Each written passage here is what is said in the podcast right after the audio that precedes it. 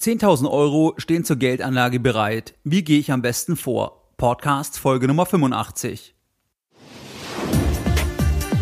Herzlich willkommen bei Geldbildung, der wöchentliche Finanzpodcast zu Themen rund um Börse und Kapitalmarkt. Erst die Bildung über Geld ermöglicht die Bildung von Geld. Es begrüßt dich der Moderator Stefan Obersteller. Herzlich willkommen bei Geldbildung. Schön, dass du wieder dabei bist. Zunächst einmal, wenn dir mein Podcast geldbildung.de gefällt, du nützliche Informationen aus diesem Format ziehen kannst, dann würde ich mich über eine 5-Sterne-Rezension bei iTunes freuen.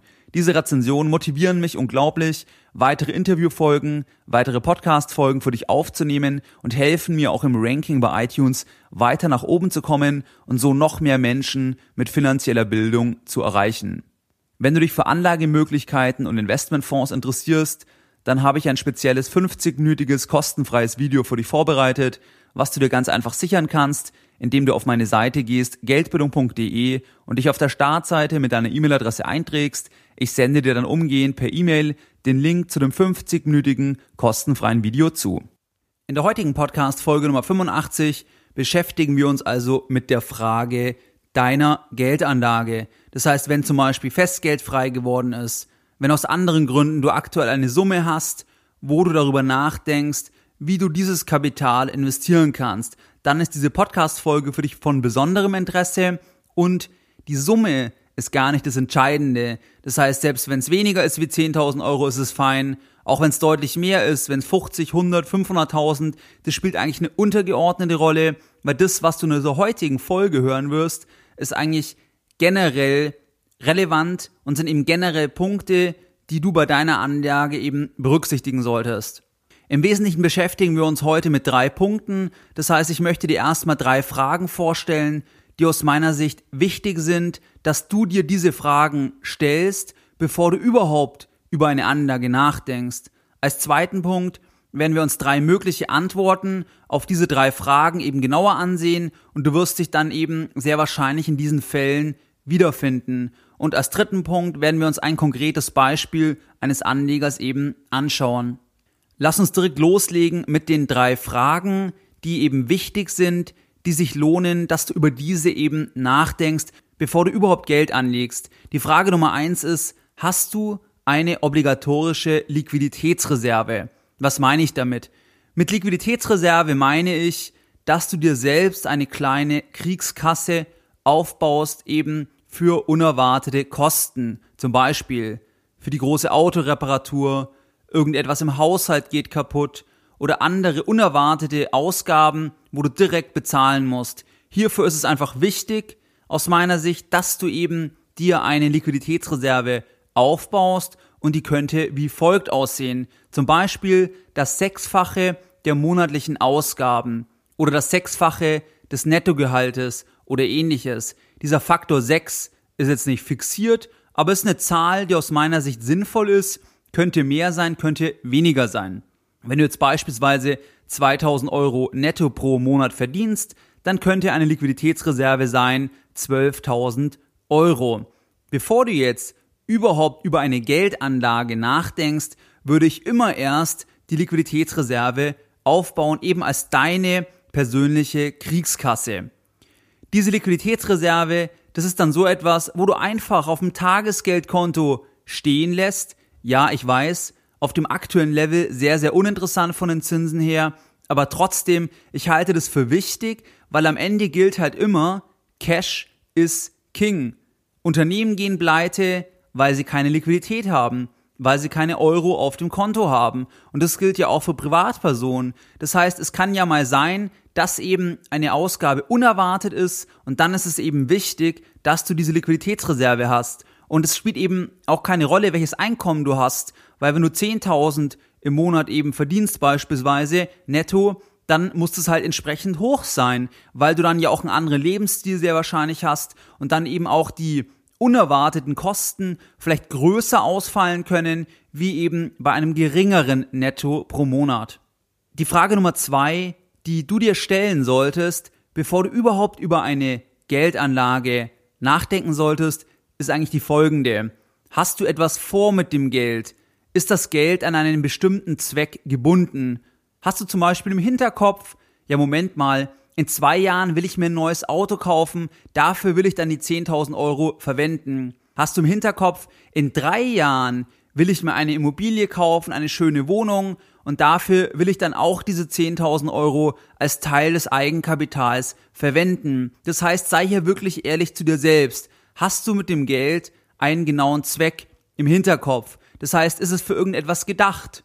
Es geht hier vor allem um Dinge, die kurz- oder mittelfristig anfallen, eben wie die genannten Beispiele, wie das Auto oder eben das Eigenkapital für das Eigenheim. Langfristige Sachen wären dann eher so etwas wie, du willst es zurücklegen, du willst es investieren für deine private, für deine persönliche Altersvorsorge oder du willst es zurücklegen eben als Reserve oder als Kapitalaufbau, um dann später zum Beispiel die eigenen Kinder im Studium oder in der Ausbildung unterstützen zu können. Das heißt, Frage Nummer zwei, hast du etwas vor mit dem Geld? Ist es zweckgebunden? Frage Nummer drei, wie ist dein Status quo deines Mindsets? Was meine ich damit? Im Bankerjargon würde man jetzt sagen, in welcher Risikoklasse bist du beheimatet? Das heißt, welches Risiko kannst du eingehen?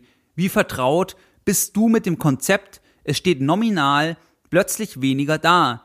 Das heißt, 10.000 Euro werden an einem Tag zu 9.000 Euro oder zu 8.500 Euro. Das heißt, wie fühlst du dich dabei? Ist es für dich denkbar oder würdest du Panik bekommen? Löst das Ärger und Angst bei dir aus? Das heißt, hier ist einfach wichtig, wo stehst du dort? Beschäftigst du dich erst sehr, sehr kurz mit diesen Themen? Das heißt, bist du nicht damit vertraut, dass eben Geld, also nominal auch sehr, sehr schnell sehr, sehr viel weniger werden kann? Oder hast du schon länger Aktien und kennst eben auch das Auf und Ab der Märkte, das Ein- und Ausatmen der Wirtschaft, weil es geht immer rauf, runter, rauf, runter. Und bisher war es halt so, dass es langfristig raufgegangen ist.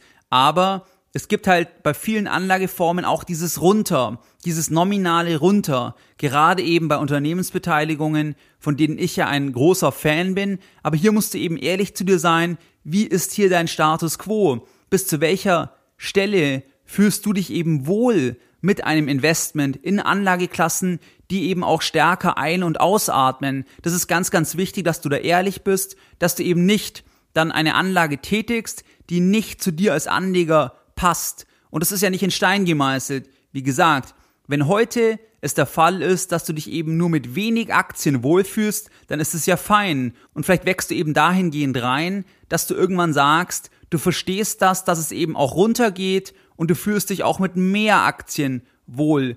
Hier musst du einfach an der Stelle einfach ehrlich sein. Das heißt, Frage Nummer drei also, wie ist dein Status quo deines Mindsets? In welcher Risikoklasse fühlst du dich wohl? Wenn wir jetzt zum zweiten Teil kommen und uns Fälle anschauen, das heißt, wenn wir jetzt einfach die einzelnen Fragen beantworten mit den jeweiligen Antwortmöglichkeiten. Das heißt, Frage Nummer eins, hast du eine obligatorische Liquiditätsreserve? Wenn wir jetzt sagen, nein, das heißt, wenn du keine Liquiditätsreserve beziehungsweise keine ausreichende Liquiditätsreserve hast, jetzt als Beispiel einfach das Sechsfache des Nettos pro Monat, dann brauchst du eigentlich aus meiner Sicht über eine weitere Anlage gar nicht nachdenken. Dann würde ich erstmal diese Liquiditätsreserve eben aufbauen. Das heißt, vielleicht ein Tagesgeldkonto eröffnen und dort eben entsprechend das Geld einfach parken. Welches Tagesgeldkonto ich dir empfehlen kann, das findest du jeweils immer unter geldbildung.de slash Bankempfehlung. Das heißt, wenn du die Liquiditätsreserve noch nicht hast, dann ganz klare Antwort, stecke alles erstmal in die Liquiditätsreserve. Wenn wir jetzt sagen, Frage Nummer eins, also du hättest die obligatorische Liquiditätsreserve, dann kommen wir zur Frage Nummer zwei. Hast du etwas vor mit dem Geld? Wenn wir jetzt sagen, ja, das Geld wäre zweckgebunden, zum Beispiel du planst ein Auto zu kaufen oder eine andere größere Anschaffung, eben zum Beispiel das Eigenkapital für ein Eigenheim oder ähnliches, dann muss ich halt sagen, es ist aktuell auch sehr, sehr schwierig.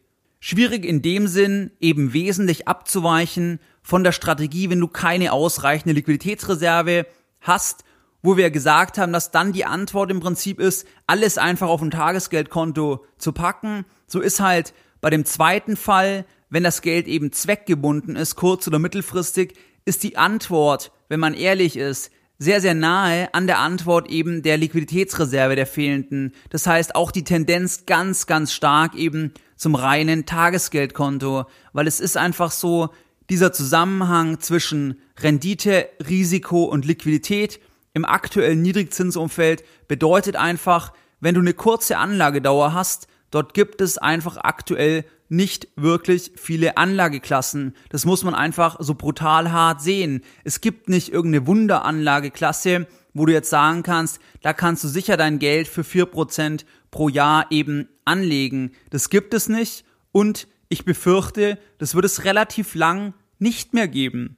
Ganz einfach, weil die Zinsen einfach so tief sind, so gering sind und es eben nicht danach aussieht, dass eben im Euroraum die Zinsen kurzfristig wieder nach oben gehen. Das heißt, wenn das Geld also zweckgebunden ist, wenn du jetzt die 10.000 Euro hast, du hast die Liquiditätsreserve, aber du denkst eben, dass du in zwei Jahren eigentlich ein neues Auto kaufen möchtest und dafür wirst du die 10.000 Euro auch verwenden, dann ist meine ganz klare Antwort Stand 2015, Mai 2015, April 2015, dass du eben im Prinzip nicht wirklich abweichen kannst von der mangelnden Liquiditätsreserve. Das heißt, das Beste ist dann sicherlich auch, wenn du den größten Teil einfach auf einem Tagesgeldkonto belässt, auch wenn es ärgerlich ist, auch wenn es wahrscheinlich reale Negativrenditen bedeuten wird. Aber es ist einfach so, wenn du anders agieren würdest, hast du einfach das Problem, dass du dann zum Beispiel, wenn du in zwei Jahren das Auto kaufen möchtest, dass du dann eben die Situation hast, dass vielleicht die Märkte korrigiert haben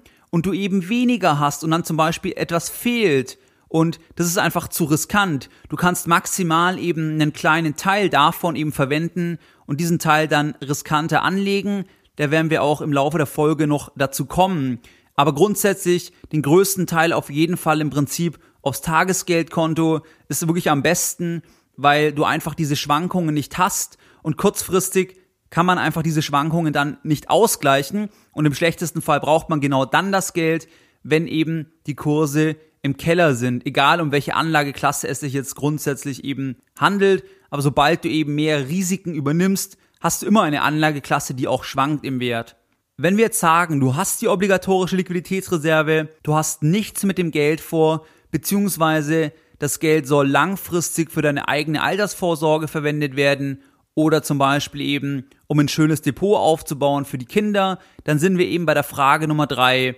Wie ist dein Status quo deines Mindsets? Das heißt, bei welcher Risikoklasse fühlst du dich eigentlich wohl? Ich will an der Stelle jetzt mal einen kleinen Exkurs machen in Bezug auf Risikoklassen. Im Finanzwesen spricht man eben von diesen RK, also diesen Risikoklassen, und hier werden einfach Privatpersonen nach der persönlichen Risikobereitschaft eingeteilt eben im Rahmen einer Finanzberatung. Das heißt, wenn du dich schon mal in einer Filialbank beraten hast lassen, dann wirst du diese Risikoklassen sehr wahrscheinlich eben kennen und die werden auch entsprechend auf dem Beratungsprotokoll, das du eben ausgehändigt bekommst von einem Bankberater, dokumentiert sein. Diese Risikoklassen sehen so aus, dass es insgesamt fünf gibt und zwar eben von sicherheitsorientiert bis sehr spekulativ. Der Bankberater wird dich jetzt eben in diese Risikoklassen einteilen und danach auch entsprechend beraten. Das heißt, eine 90-jährige Oma, die wird nicht in die Risikoklasse sehr spekulativ fallen, wo zum Beispiel hochspekulative Anleihen reinfallen, Futures oder Optionen. Da wird die sicherlich nicht reinfallen. Die wird dann eher am anderen Ende des Spektrums eben sein. RK1, also sehr, sehr sicherheitsorientiert. Das ist dann so etwas wie Tagesgeld, Termingeld oder Festgeld. Risikoklasse 2 ist konservativ. Dort passen dann festverzinsliche Wertpapiere rein, also Anleihen, also Schulden mit guter Bonität. Risikoklasse 3 ist ertragsorientiert. Das ist so etwas wie Aktien, Aktienfonds mit europäischen Standardwerten, internationale Rentenaktien und Mischfonds. Risikoklasse 4 spekulativ, Aktien, Aktienfonds mit europäischen und außereuropäischen Standardwerten, aber auch Zertifikate oder Währungsanleihen mit mittlerer Bonität. RK5 hatten wir. Das ist eben das Thema Optionsscheine, Futures, hochspekulative Anleihen. In diese Risikoklassen teilte ich eben der Bankberater ein und das ist auch, wo eben die Frage drei von mir abzielt. Das heißt, wie ist dein Mindset oder wie ist dein Status quo? Das heißt, welche Risikoklasse passt auch zu deiner Persönlichkeit eben als Mensch, wie auch zu deiner Erfahrung und zu deinen Bedürfnissen eben als Anleger.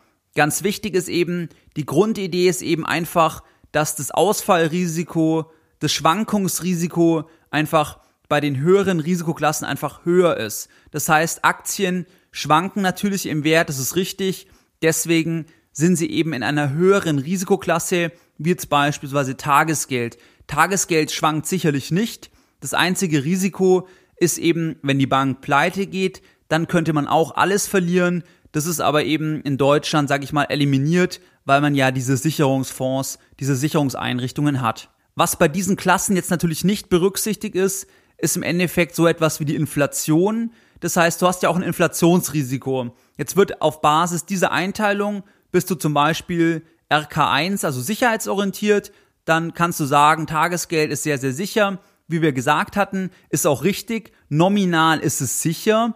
Aber natürlich hast du ein Inflationsrisiko. Und natürlich wird sehr, sehr wahrscheinlich auf dem aktuellen Zinslevel eben dein Geld real weniger wert pro Jahr. Das heißt, deine Kaufkraft eben von deinem Vermögen sinkt, wenn es eben in Anlageklassen wie Tagesgeld oder Festgeld investiert ist.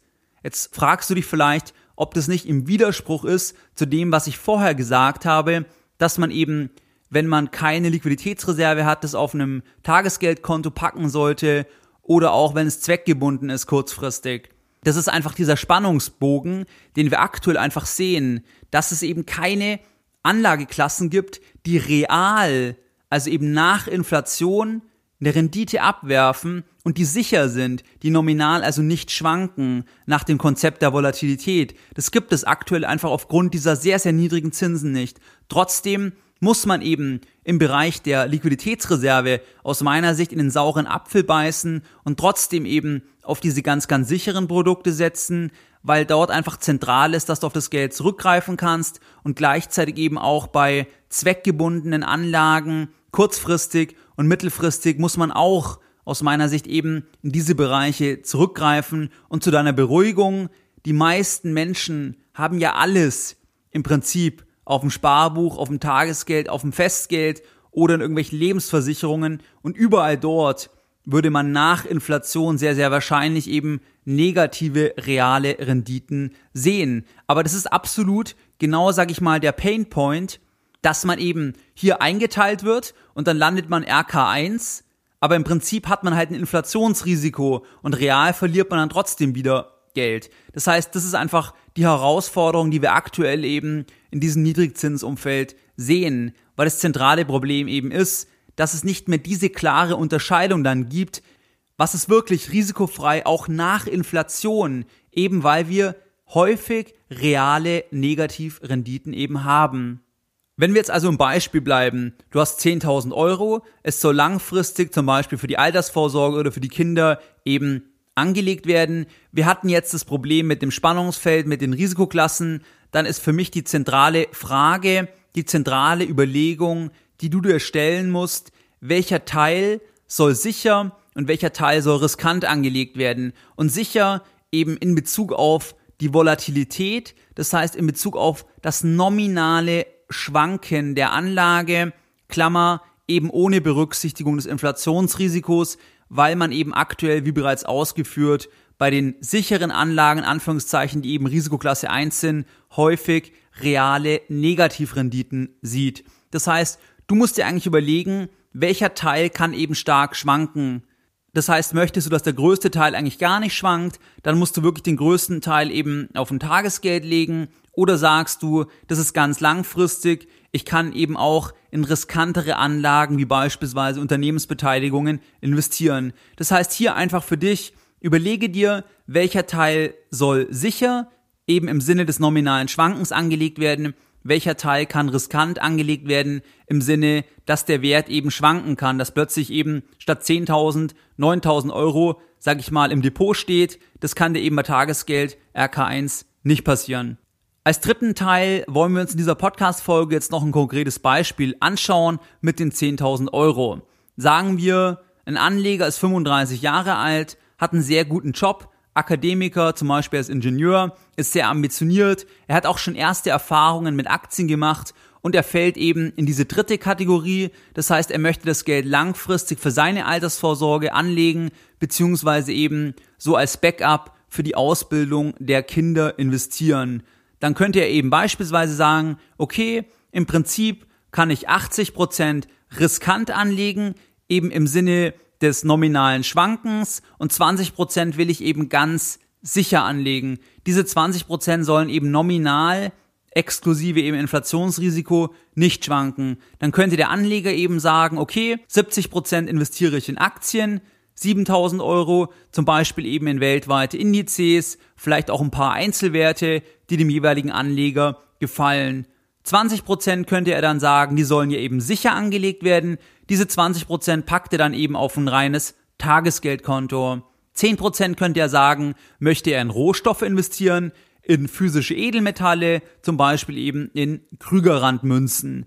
Diese Krügerrandmünzen, im Beispiel von 10.000 Euro, kommt man bei 10% vielleicht maximal beim aktuellen Level eben April, Mai 2015 auf eine Münze, aber das könnte ja die Überlegung sein. Und diese Münze legt er dann einfach in ein Schließfach. Das heißt, das wäre jetzt ein Anleger, der eher sehr risikofreudig eben von der Mentalität ist, eben Risiko im Sinne dieser nominalen Schwankungen und der wäre auch mit einer Aktienquote eben dann von 70 Prozent ebenso in etwa bei dieser Faustregel, die du ja vielleicht kennst, wo man ja sagt, die Aktienquote kann durchaus sein 100 minus dein Lebensalter. Dort wäre die ja jetzt im Prinzip 65 und er sagt eben, nein, ich mache 70 Prozent und bin eben ein bisschen riskanter unterwegs, aber ich habe ja die Anlagedauer, ich brauche das Geld nicht und ähnliches, dann kann ich eben auch diese Quote fahren.